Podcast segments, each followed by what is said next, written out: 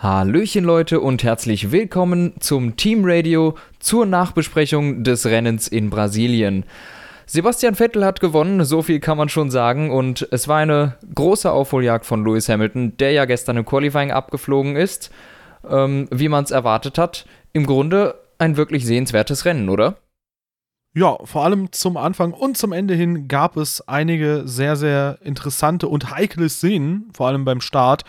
Äh, zwischendurch gab es ein paar Leerlaufstellen, aber ja, das Ganze hat sich dann mit einem gewissen Spannungsbogen nochmal zum Schluss hin aufgebaut. Vor allem auch mit der Aufholjagd von Lewis Hamilton. Aber beginnen wir doch mal beim Start. Und dort ist einiges geschehen. Du hast ja schon äh, den Rennsieger thematisiert. Der ist ziemlich gut weggekommen. Und das kennt man eigentlich von Valtteri Bottas. Und die beiden sind dann gemeinsam in Kurve 1 rein. Bottas lässt da sehr wenig Platz, aber genug, dass Sebastian Vettel da entsprechend noch quasi existent sein kann auf der Strecke. Und Sebastian Vettel super gestartet. Das war quasi die größte Pflicht, die er heute tun musste. Und danach konnte er das Rennen vorne nach Belieben dominieren und hat da einen absolut dominanten Sieg eingefahren, auch wenn der Abstand immer relativ klein war, aber er konnte sich das Rennen halt komplett einteilen. Ja, ganz genau. Also Sebastian Vettel ist ein ganz kleinen Ticken besser weggekommen als äh, Valtteri Bottas und war vielleicht noch eine halbe Autolänge auch noch hinten in Kurve 1. Ähm, Bottas war, glaube ich, ein bisschen überrascht, dass Vettel da war, ist so ein bisschen nach rechts gezogen, hat dann natürlich die Position verloren. Ähm, und ab dann, wie du gesagt hast, Sebastian Vettel ist dann einfach vorne weggefahren, konnte das, glaube ich, mehr oder weniger gut kontrollieren, hatte dann so ein, zwei Runden, gerade als der Boxenstopp war, ähm, wo die frischen Reifen drauf waren, da konnte er direkt zwei Sekunden wegfahren von Bottas. Also das zeigt durchaus, dass äh, das, das, das Ergebnis jetzt vielleicht ein bisschen knapper aussieht, als es eigentlich hätte sein können. Ich glaube, Sebastian Vettel hatte da durchaus noch Reserven übrig. Ja, ich denke auch. Man hat ja auch bei ähm, ja, dem Fernsehsender, bei dem wir das Ganze geschaut haben, äh, schon ziemlich stark anklingen lassen, dass die Meinung dort ist, dass der Mercedes einfach sehr, sehr stark ist, dass Ferrari da nachlegen müsste. Aber ich würde einfach behaupten, dass ähm, ja, Sebastian Vettel im Schongang unterwegs war und Hamilton halt nun mal auch einen gewissen Unterschied zu Bottas und Raikönnen ausmacht. Genauso wie Sebastian Vettel einen großen Unterschied zu diesen beiden Piloten im Moment äh, machen kann. Und äh, deswegen kam auch erst überhaupt die Aufholjagd, und da können wir vielleicht direkt ansetzen, von Lewis Hamilton zustande. Der kam nämlich bis auf Platz 4 nach vorne. Zum Finale hin wurde es da nochmal ziemlich eng mit Kimi Räikkönen, aber da hat man auch gesehen, der Ferrari ist zumindest gut genug, dass der Mercedes da nicht zu einem allzu gefährlichen Angriff ansetzen kann auf dieser Strecke. Ja, ganz genau. Also auch zu dem Zeitpunkt werden Lewis Hamiltons Reifen nicht mehr ihren Peak haben, sage ich mal. Aber es war durchaus so, dass der Ferrari hatte auch mit den alten Softs, der von Kimi Räikkönen, noch gut genug Leistung und Traktion vor allem, dass er kein gefundenes Fressen war auf der Geraden in Brasilien, so wie alle anderen für Lewis Hamilton. Das heißt, der Ferrari ist tatsächlich das Auto, das hier dem Mercedes ebenbürtig gewesen ist und nicht geschlagen werden konnte. Und das gilt ja nicht nur für Lewis Hamilton, sondern auch für Valtteri Bottas. Der kam ja auch nicht an Vettel vorbei, beziehungsweise an den kam er ja auch gar nicht erst ran. Ja, in Summe würde ich sagen, von den Top 4 Fahrzeugen das, was man so erwartet hat. Und äh, dahinter hatten wir die beiden Red Bull-Jungs. Einer davon, der ist auch ziemlich weit vorne gestartet, Max Verstappen, der hat das umgesetzt, was er umsetzen musste. Und Daniel Ricciardo mit der ähm, Aufholjagd auf Platz 6 im Endeffekt. Auch das, denke ich mal, das Maximale, was heute möglich war, was drin war. Und äh, dementsprechend würde ich sagen, die Top 6, vor allem mit Red Bulls Pace, gemessen an dem, was sie bis jetzt am Wochenende erreicht hatten, ähm, absolut so erwartbar, wie die Top 6 hier ins Ziel gekommen sind. Und ähm, ja, dahinter wurde es dann aber noch ein bisschen spannender. Äh, ja, dahinter hatten wir quasi einen Dauerkampf über das ganze Rennen. Und zwar Massa, Alonso und Perez gegen Ende auch. Aber Massa und Alonso, das ist ähm, das hatten wir diese Saison schon des Öfteren, dass die besonders gegen Ende des Rennens nochmal richtig knapp beieinander waren. Aber die haben sich ja wirklich das ganze Rennen gegenseitig gepusht. Ähm, Alonso hatte einen richtig guten Start. Der war, glaube ich, sogar mal neben Verstappen, der dann die Tür zugemacht hat. Da hat Alonso zurückgezogen, war dann Fünfter, wurde dann selbstverständlich auf der Gerade erstmal von Massa geschluckt und konnte sich dann da das gesamte Rennen lang, ich glaube ab Runde 5 oder 6, 7 dürfte es gewesen sein, im, im, im Windschatten mit DRS mitziehen lassen. Ähm, ja, stelle ich mir sehr frustrierend vor. Ich glaube, der träumt heute vom Heck des Williams. Ja, und dass man da auf keiner Geraden auch mit DRS überholen kann, ist natürlich schon ziemlich demotivierend, kann ich mir vorstellen. Aber ja, gehen wir mal davon aus, dass der Renault-Motor da eine deutliche Leistungssteigerung darstellt. Dann ist er, denke ich, auch mal nicht so weit entfernt mehr von den ja. beiden Red Bull-Jungs. Ähm, oder zumindest Ricardo hätte ihn dann heute wahrscheinlich nicht überholen können. Ja, Und ich, ich habe sogar ein paar äh, lustige Zahlen vielleicht. Äh, von Runde 7 habe ich die Topspeed von Felipe Massa ohne DRS 321, Fernando Alonso 327 mit DRS und Sergio Perez 350 mit DRS. Okay, das ist schon mal ein kleiner Unterschied. Definitiv. Da kommt es natürlich auch ein bisschen drauf an, von wie vielen Leuten du Windschatten auch unter anderem bekommst und äh, ja klar, wie nah Aber du dran auch so, bist. Ein McLaren kann gar nicht 350 fahren, also. Ja, ich denke, darauf das Getriebe auszulegen, das wäre, wäre schon unsinnig gewesen zu Beginn ja. der Saison. Ja, aber gut. Auch jetzt noch. McLaren Honda nichtsdestotrotz mit einem sehr guten Ergebnis auf jeden Fall, gemessen daran, äh, was das Fahrzeug bis jetzt in der Saison leisten konnte. Und Fernando Alonso mit einem bärenstarken Rennen, das muss man ihm einfach mal lassen an der Stelle. Mittlerweile 28 Punkte. Hätte man nach den ersten sieben Rennen, wo sie gar nicht gepunktet haben, nicht wirklich gedacht, dass da noch ein bisschen was zustande kommt, aber äh, hier und da gab es mal das ein oder andere Überraschungsrennen, wo McLaren dann auch zur Stelle war. Und heute war das eine sehr, sehr positive Überraschung, dass Alonso eben nicht durchgereicht wurde, sondern dass der McLaren tatsächlich das viertstärkste Fahrzeug im Feld war. Und das trotz des großen Defizits auf der Geraden. Ja, also die waren auch wirklich einfach auf den, in den Kurven liegt das Auto sehr, sehr gut. Anders kann man sich auch gar nicht erklären, warum der an Massa dranbleiben konnte. Denn man hat ja wirklich gesehen, ähm, Massa fährt auf den Geraden völlig weg und Alonso robbt sich in den Kurven wieder so auf 0,4 Sekunden dran. Und naja, auch mit DRS holt er nicht wirklich auf, aber so, dass man sich schön mitziehen lassen kann.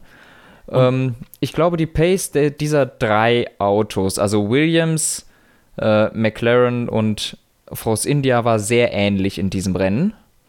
Ähm, ich glaube, wenn die alle in frischer Luft gefahren wären, wäre das ganz ausgeglichen gewesen. Nur hat Alonso im McLaren dann natürlich schlechte Karten, ähm, wenn man überholt werden könnte.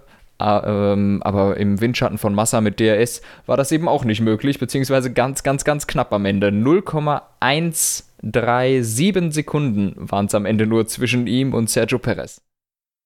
Ja, also ich würde äh, tatsächlich sogar sagen, dass ähm, Fernando Alonso heute im McLaren der spürbar schnellere der drei Jungs war, also der schnellste von denen. Denn er ist das gesamte Rennen über in der Dirty Air gefahren von Felipe Massa und oder fast das gesamte Rennen über. Und das ist natürlich zum einen ein kleiner Vorteil für einen McLaren Honda, denn dann hat er immer wieder auch Windschatten und kann auf der Geraden entsprechend das Defizit etwas ausgleichen, was ihm an Power fehlt. Allerdings ja. hat Fernando Alonso dadurch auch äh, stetig, naja, wärmere Komponenten. Also die Bremsen ähm, und auch beispielsweise die Aerodynamik, die ist ja auch negativ davon beeinträchtigt. Und im Endeffekt war McLaren trotzdem etwa auf Augenhöhe. Und man hat es ja ganz vorne gesehen, zwischen beispielsweise Raikönnen und Bottas, da gab es zwar immer wieder auch eine ähnliche Pace oder als Verstappen an Raikönnen äh, scheinbar rankommen wollte, da gab es eine ähnliche Pace, aber sobald du in der Dirty Air von dem Vordermann unterwegs bist, dann macht das Auto entsprechend Probleme und das hatte Fernando Alonso so nicht hinter Felipe Massa. Ja, erstaunlicherweise. Ähm, ich weiß jetzt auch nicht warum, also warum der keine Probleme hatte und aber der ist ja quasi das, das ganze Rennen im Windschatten gefahren. Also und dass der Motor eigentlich dabei nicht überhitzt. Ne? Eigentlich ein ganz gutes Zeichen von Honda, muss man sagen. Ja, tatsächlich. Aber auch von McLaren, denn alle anderen Komponenten sind ja auch immer wieder davon gefährdet zu überhitzen. Man hat es ja, ja, immer klar. wieder erlebt. 2014 in Kanada mit Mercedes, der quasi Doppeldefekt der Bremsen, äh, wo Nico Rosberg gerade so noch den zweiten Platz nach Hause geholt hat und Hamilton musste damit ausscheiden. Ja, das ähm, war noch am Anfang der der Ära und ähm, Kanada damals und auch jetzt noch eine sehr bremsenbeanspruchende Strecke und da ging das halt völlig in die Hose. Das hat Mercedes da völlig falsch eingeschätzt und somit hatte damals Danny Ricciardo gewonnen, aber darüber wollen wir, glaube ich, gar nicht reden. Ja, ich wollte es nur als kleine Analogie anführen, dass auch die Bremsen durchaus äh, überhitzen können und wenn McLaren das gut gemanagt kriegt, dann ist es ja ein sehr positives Zeichen, auch für die nächste Saison, wo sie ja, wie du auch schon ausgeführt hast, in der Qualifying äh, Review bzw. der Rennvorschau, ähm, dass da entsprechend McLaren auch weitere Komponenten fürs nächste Jahr schon hat und die auch ziemlich gut funktionieren. Ich denke, da können wir uns freuen, dass das Team immerhin mal mindestens den vierten Platz in der KWM holt. Mal schauen, wie Force India nächstes Jahr performt. Aber wir sind in diesem Jahr und da haben wir hinter einem Force India dann zwei Fahrzeuge, die, naja, so ins Ziel gekommen sind, in der Konstellation, wie sie gestartet sind. Hülkenberg mit einem sehr starken Rennen und dahinter Carlos Sainz. Die beiden pushen sich wirklich sehr, sehr gut. Für mich war es aber ein bisschen ernüchternd, wie Renault heute unterwegs war. Ich hätte gedacht, dass sie ein bisschen schneller fahren können, denn in der Vergangenheit hat sich immer wieder abgezeichnet, dass sie unter gewissen Umständen auch die Performance von Force India gehen können. Ja, das war heute schlichtweg nicht der Fall. Ähm, ich, es ist jetzt schwer zu sagen, woran das gelegen hat, aber die sind quasi in einer ganz eigenen Welt gefahren. Die hatten vor sich keinen und hinter sich keinen, gegen den sie wirklich gefahren sind, denn sie waren deutlich schneller als Toro Rosso und ähm, Sauber, aber hatten keine Chance, irgendwie Perez, Alonso oder Massa anzugreifen. Äh, ich glaube, die sind die ganze Zeit mit einem Abstand von ziemlich genau fünf Sekunden um, um die Strecke gefahren. Das ist seit dem Start so gewesen und ja, viel mehr gibt es da, glaube ich, nicht zu, zu sagen. Ja, also Renault mit einer einigermaßen souveränen äh, Vorstellung. Aber wenn es so weitergeht, dann wird es nicht reichen für Toro Rosso tatsächlich, denn sie konnten nur einen Punkt heute holen. Ja, ein Punkt, das reicht nicht. Sie brauchen jetzt noch vier oder fünf. Ich glaube, fünf brauchen sie vier noch. zum Gleichziehen, oder? Ja, vier zum Gleichziehen, aber ähm, Sainz ist Vierter geworden in Singapur. Singapur. Das heißt, bei Punktgleichstand wäre trotzdem Toro Rosso vorne, wenn ich mich nicht irre. Und das heißt, die müssten fünf Punkte holen. Ja, und das wegen des Fahrers, den man sich geholt hat, damit man Toro Rosso besiegt. Das wäre schon eine gewisse Ironie des Schicksals. Aber warten wir einfach mal ab. Abu Dhabi ist eine Strecke, auf der vieles passieren kann. Dort könnte eventuell auch der Mann hinter den beiden Renault punkten. Kein französisches Team, aber ein französischer Fahrer, Pierre Gasly, ein Toro Rosso tatsächlich im Ziel war. Brandon Hartley hat es dann in Runde 40 leider erwischt.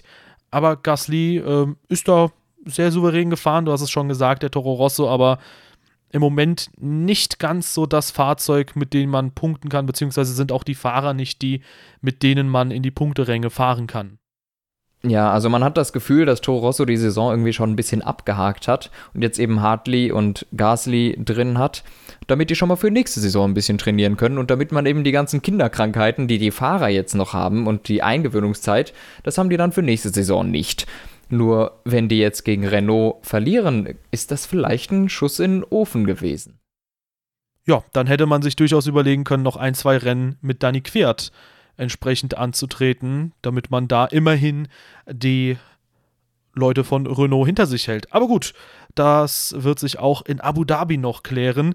Äh, was auch noch relativ interessant war, war das Sauberduell. Ericsson im Ziel vor Pascal Wehrlein. Man hat das Gefühl, dass Eriksson grundsätzlich in den letzten Rennen so ein bisschen aufgeblüht ist, würde ich fast sagen. Das ist schon relativ souverän, was er zeigt. Wehrlein heute laut eigener Aussage mit Problemen. Die Frage ist, hatte er so starke und schwerwiegende Probleme? Denn er konnte sich auch einigermaßen gut vor Eriksson halten. Ja, ich habe keine Ahnung. Ich fand das irgendwie ein bisschen komisch, auch dieser, dieser ganze Funkspruch hin und her dabei sauber. Von wegen, äh, Wehrlein sagt, er habe Probleme, aber Ericsson soll trotzdem hinter ihm bleiben. Denn, also, wenn Wehrlein Probleme hätte, dann würde ich den Teufel tun und den anderen Fahrer äh, dahinter lassen. Also, das wäre ja, naja, ähm, ich weiß es nicht, ob der wirklich Probleme hätte, hatte, was da jetzt war. Dafür ist Sauber auch irgendwie nicht genügend in den in den Medien vertreten. Also nicht, dass die nicht zu genügend vertreten sind, sondern dass sie zu wenig Aufmerksamkeit bekommen. Es scheint auch irgendwie niemanden zu interessieren und deshalb habe ich auch jetzt nicht die Informationen entsprechend, was denn da jetzt das Problem bei Pascal Wehrlein äh, gewesen ist. Ja, schauen wir einfach mal, da wird sich in den kommenden Tagen sicher einiges klären. Vielleicht kann man das nochmal in der Rennvorschau zum großen Saisonfinale dann nochmal wieder aufgreifen. Ansonsten haben wir hinter den beiden Jungs den Piloten oder einen der beiden Piloten, bei denen ich sehr stark mit dem Kopf schütteln musste bei der Aktion und auch beim nachfolgenden Verhalten in dem Fall, nämlich Romain Grosjean im Haas der dafür gesorgt hat, dass Esteban Ocon zum ersten Mal in seiner Formel 1-Karriere sogar äh, ein mhm. DNF hat. Ja, Esteban Ocon bis jetzt in jedem Rennen ins Ziel gekommen, das er gestartet ist. Heute leider nicht. Fand ich sehr schade, denn äh, ich gehe davon aus, der wäre wieder ein gutes Rennen gefahren, so wie eigentlich fast immer. Und äh, ja, was Grosjean da gemacht hat, ich meine, das ist ein Fehler, der hat das Auto verloren. Das ist natürlich entschuldbar. Das kann passieren, dass man einen Fehler macht. Aber einfach sein Benehmen danach war nicht korrekt. Äh, Erstmal zu behaupten, er habe einen Schlag von hinten bekommen, was ja de facto nicht so gewesen ist, da war ja gar keiner. Und sich dann über die Strafe auch noch aufzuregen, finde ich nicht richtig. Ähm, ja, also hat mich ein bisschen enttäuscht.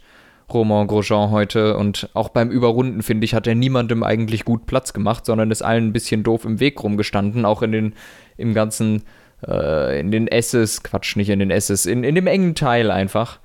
Ja, also hat mich nicht überzeugt und genauso wenig der Teamkollege, aber da bist du jetzt dran. Ja, da können wir gerne vorgreifen. Gut, Lance Stroll vielleicht zum Abschluss hat halt, äh, glaube ich, nicht so sein bestes Rennen abgeliefert. Ähm, ja, hat dann auch noch einen Platten gehabt. Ich glaube, das ist ein Wochenende, ist, das kann er abhaken. Aber ja, kommen wir zu ähm, Kevin Magnussen und damit auch gleichzeitig zu Stoffel van Dorn, denn das sind die beiden, die dann da weiter hinten kollidiert sind. Und äh, wenn man sich das anschaut, dann geht da Kevin Magnussen unfassbar aggressiv ins Senna ist. Und äh, wenn es wieder zum Linksknick kommt, dann lässt er da innen überhaupt gar keinen Platz. Also nicht mal wirklich eine Fahrzeugbreite hätte der, glaube ich, da gelassen. Die beiden haben sich da schon ein bisschen früher berührt, weil äh, Stoffel van Dorn ein bisschen Platz gelassen hat für Ricardo, aber quasi die Linie, die Magnussen gefahren ist, die hat impliziert, okay, neben mir darf gar kein Auto fahren. Aber da waren halt zwei Fahrzeuge und mit einem hat es dann gekracht entsprechend. Und ähm, das ist sehr, sehr schade, weil man hat anhand von Alonsos Leistung gesehen, was denn hier drin war für McLaren die, äh, an diesem Wochenende. Ja. Und ähm, genauso darüber hinausgehend auch natürlich für Esteban Ocon. Wir haben ja festgestellt, Renault war heute so ein bisschen im Niemandsland und äh, auch wenn die dadurch nicht gepunktet hätten, äh, für die also ein positiver Effekt, hätte eventuell Esteban Ocon oder ziemlich wahrscheinlich Esteban Ocon zumindest den zehnten Platz holen können. Und ja, eigentlich von beiden Haas-Piloten ein bisschen zu heißblütig, ein bisschen zu hitzköpfig. Grundsätzlich, weiß ich, das ist halt natürlich, glaube ich, immer so der erste Impuls da, dass man vielleicht die Schuld bei jemand anderem sieht. Im Fall von Grosjean jetzt kann ich auch ein bisschen nachvollziehen. Aber dass man sich dann über eine Strafe aufregt, gut, ich glaube, dass es auch relativ normal ist tatsächlich in der Formel 1, aber ich ja. wäre einfach still gewesen und äh, hätte einfach gesagt, na gut, weil er hat natürlich diesen einen Fehler gemacht. Natürlich nicht beabsichtigt, das muss man ja auch dazu sagen, weil du machst dir dein Auto nicht absichtlich in so einer Situation kaputt, aber ich weiß nicht, ich hätte auch wahrscheinlich eher keine Strafe ausgesprochen, weil er war durch diese Kollision ja auch selbst bestraft genug. Das hat man ja ähnlich auch schon beim Rennen in Mexiko erlebt, beim Start. Da musste niemandem mehr eine Strafe aufdrücken. Sowas passiert halt im Renngeschehen mal. Ja, aber da, auch wenn das jetzt saublöd und Verschwörungskrams klingt, das ist so, die, äh, die WM-Leader, sei es Sebastian Vettel oder Hamilton, die können sich viel mehr leisten als andere. Also kleinere Fahrer kriegen viel öfter Strafen als tatsächlich die großen. Ja, also auch Hamilton ist beispielsweise. Das ist einfach so. Auch Hamilton beispielsweise, damit es nicht direkt dir angelastet wird, ähm, dass du da nur auf einen Fahrer beispielsweise gehen möchtest. Auch Hamilton unter anderem hat da in Silverstone äh, auch so einen kleinen Heimvorteil genossen, indem er ja, auf jeden Fall. Grosjean zwar blockiert hat auf Grosjeans schneller Runde, aber da hat er keine Strafe für bekommen. Und genauso kann man da auch Beispiele bei Sebastian Vettel suchen.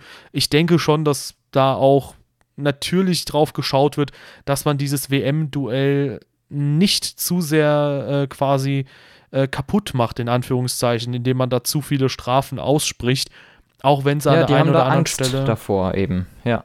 Ja, auch wenn sie an der einen oder anderen Stelle natürlich angebracht wären, natürlich. Und deswegen kann ich da tatsächlich auch so ein bisschen den Ärger von Romain Grosjean verstehen, weil der denkt sich auch, okay, gut, ich habe einen Fehler gemacht von mir aus. Oder er denkt sich, da ist mir jemand hinten reingefahren, was natürlich ein bisschen illusorisch ist, aber ähm, selbst wenn du einen Fehler machst, der denkt sich auch, okay, gut, das ist vielen, vielen Leuten passiert. Es gibt auch Leute, die absichtlich andere Leute von der Strecke gefahren sind. Ähm, und da gibt es auch nicht so große Strafen für. Ja. Und ja, da kann ich schon ein bisschen nachvollziehen, aber nichtsdestotrotz keine schöne Aktion gewesen und da hätte man ruhig mit ein bisschen mehr Feingefühl rangehen können. Ja, und noch weniger schöne Aktion meines Erachtens von Kevin Magnussen. Äh, keine Ahnung, ich, ich, ich, ich gucke es mir in, in diesem Moment gerade nochmal an. Ich verstehe nicht, was der sich dabei gedacht hat. Es, äh, also es ist mir nicht erdenklich. Er fährt, es sind zwei Autos links neben ihm und er fährt tatsächlich bis auf den Curb. Also das kann doch nicht sein. Also, naja. Ja, Also Danny Kevin Ricciardo- Magnussen ist da, der ist da doch auch wirklich ein gebranntes Kind. Das ist nicht so, als würde der äh, sich sonst mit irgendwelchen Glanztaten irgendwie hervorstechen, sondern Kevin Magnussen macht meistens auf sich aufmerksam, indem er irgendwelche Leute abräumt, so wie heute. Ja, leider schon. Also der hatte ja auch in Spa 2014 ein sehr, sehr dunkles Kapitel seiner Karriere, wo der eigentlich mit fast jedem Fahrer dann im Endeffekt kollidiert ist. Ich glaube sogar mit dem Teamkollegen. Und ähm, da hat er, glaube ich, auch am Ende eine oder sogar mehrere Strafen zugesprochen bekommen. Ja. Also, ich weiß auch nicht, was das für eine Linie ist. Es wirkte so ein bisschen wie die Formel 1 KI, die sich einfach denkt, ich bleibe jetzt auf der Ideallinie, unabhängig davon, wo jetzt irgendwer auf der Strecke ist. Aber gut, das ist ein bisschen schade, aber So kann es eben manchmal passieren. Ähm, man, man will jetzt auch nicht zu viel da rein interpretieren. Vielleicht hat er auch einfach genauso wie Grosjean nur einen Fehler gemacht. Kann mal passieren, aber ich finde, es passiert doch ein bisschen zu häufig bei Magnussen. Gerade wo er eigentlich in äh, Mexiko ein meines Erachtens sehr gutes Rennen gefahren ist. Und da, um jetzt meine vorherige Aussage ein bisschen zu revidieren, vielleicht auch wirklich mal mit einem guten Ergebnis auf sich aufmerksam gemacht hat, macht er hier wieder alles kaputt. Also ich finde, die Haas-Fahrer heute waren unter aller Kanone. Also, das Ja. war nix. Ja, vor allem ist es sehr schade für die äh, Serie von Ocon, aber ich denke, der wird sich auch ähm, im Nachhinein denken, wenn er mit einer etwas, mit einem etwas größeren Abstand auf dieses Szenario schauen kann. Äh, lieber ist jemand anderes dran schuld, als dass er selbst dran schuld ist, weil da ärgert man sich wahrscheinlich eher drüber und irgendwann muss das passieren bei Esteban Ocon. Ich denke nichtsdestotrotz, dass er sich davon nicht unbedingt abbringen lässt, da sehr, sehr motiviert in die nächsten Rennen zu gehen, weil Ja. eine gute Saison liefert er auf jeden Fall ab, ist auf Anhieb fast, also abgesehen von den ersten zwei, drei Rennen ist er fast auf Anhieb auf dem Niveau von Sergio Perez gewesen und ähm, das ist eine super Saison, die er sich bis jetzt äh, erarbeitet hat und äh, so ein Szenario wird jetzt nicht unbedingt, äh, ja, eine große haben. Karriereentscheidend wird es nicht sein, ja. Eben, also ich freue mich schon, dann 2019 Esteban Ocon neben Lewis Hamilton im Mercedes zu sehen. ähm, ja, ich glaube, das ist gar nicht so unwahrscheinlich. Ja, das könnte durchaus sein. Der hat sich nämlich super, super stark bis jetzt bewiesen. Ist auch nicht ganz so ein Hitzkopf wie Sergio Perez an der Stelle, obwohl ich Sergio Perez auch sehr schätze als Fahrer. Aber der ist schon hin und wieder immer wieder mal gerne zu aggressiv unterwegs. Und äh, die Pace stimmt grundsätzlich. Also, selbst wenn er kein Fahrer sein sollte, der definitiv um die WM mitfahren kann, das würde ich ihm aber auch zutrauen dann wäre er zumindest ein sehr, sehr starker zweiter Fahrer neben Lewis Hamilton. Und ich Ja, bin mir ja. ziemlich sicher, wenn Bottas zwei Jahre lang etabliert unterwegs ist, dann wird er sicher auch eine gewisse Gehaltsforderung haben, die Esteban Ocon durchaus unterbieten kann. Und dadurch wäre er wahrscheinlich sogar die etwas attraktivere Alternative zu Bottas. Möglich ist das. Und äh, gut, wohin dann mit Valtteri Bottas? Aber ich glaube, jetzt spinnen wir das Ganze schon ein bisschen zu weit, beziehungsweise ich. Also, er hat einen tollen Job gemacht. Das ganze Jahr lang finde ich ab und zu auch zu aggressiv gegen Sergio Perez vor allem gewesen, meines Erachtens. Aber das ist eigentlich ein cooler Kampf gewesen zwischen den beiden. Das ist doch witzig anzugucken, wie sich zwei Teamkollegen so haten können und trotzdem wirklich gut gegeneinander Rennen fahren, wenn sie mal nicht sich gegenseitig in die Kiste dudeln. Aber passiert halt ab und zu mal, besonders den zweien. Aber ähm, ich finde, der ist eine sehr, sehr gute Saison gefahren, hat sich total im Team etabliert. Und gut, jetzt ist er wieder ein paar Punkte weg von Sergio Perez, aber ganz eng zwischen den beiden. Wirklich toll. Ja, ich wollte gerade auch sagen, äh, sag das mal lieber aus, dem, aus der Sicht des Teams, dass es da ziemlich witzig ist, den beiden zuzugucken. Ich glaube, bei denen, ja, bei denen gibt es so ähnliche zitternde Beine wie bei Christian Horner immer wieder. Die haben die beiden ja verlängert, also so schlimm kann es nicht sein. Ja, wenn die die Leistung erbringen, trotz äh, so Sachen, dann definitiv. Also verdient haben sich beide die Vertragsverlängerung. Ja, und wir werden mal sehen, wie die auch im nächsten Jahr abschneiden werden. Aber bevor es in die nächste Saison geht, gibt es ja noch ein Abschlussrennen. Ich denke, heute kann man zusammenfassen, ziemlich interessantes Rennen, was sich zum Ende hin aufgebaut hat. Am Anfang ähm, ist da einiges los gewesen, zur Mitte hin ein bisschen weniger.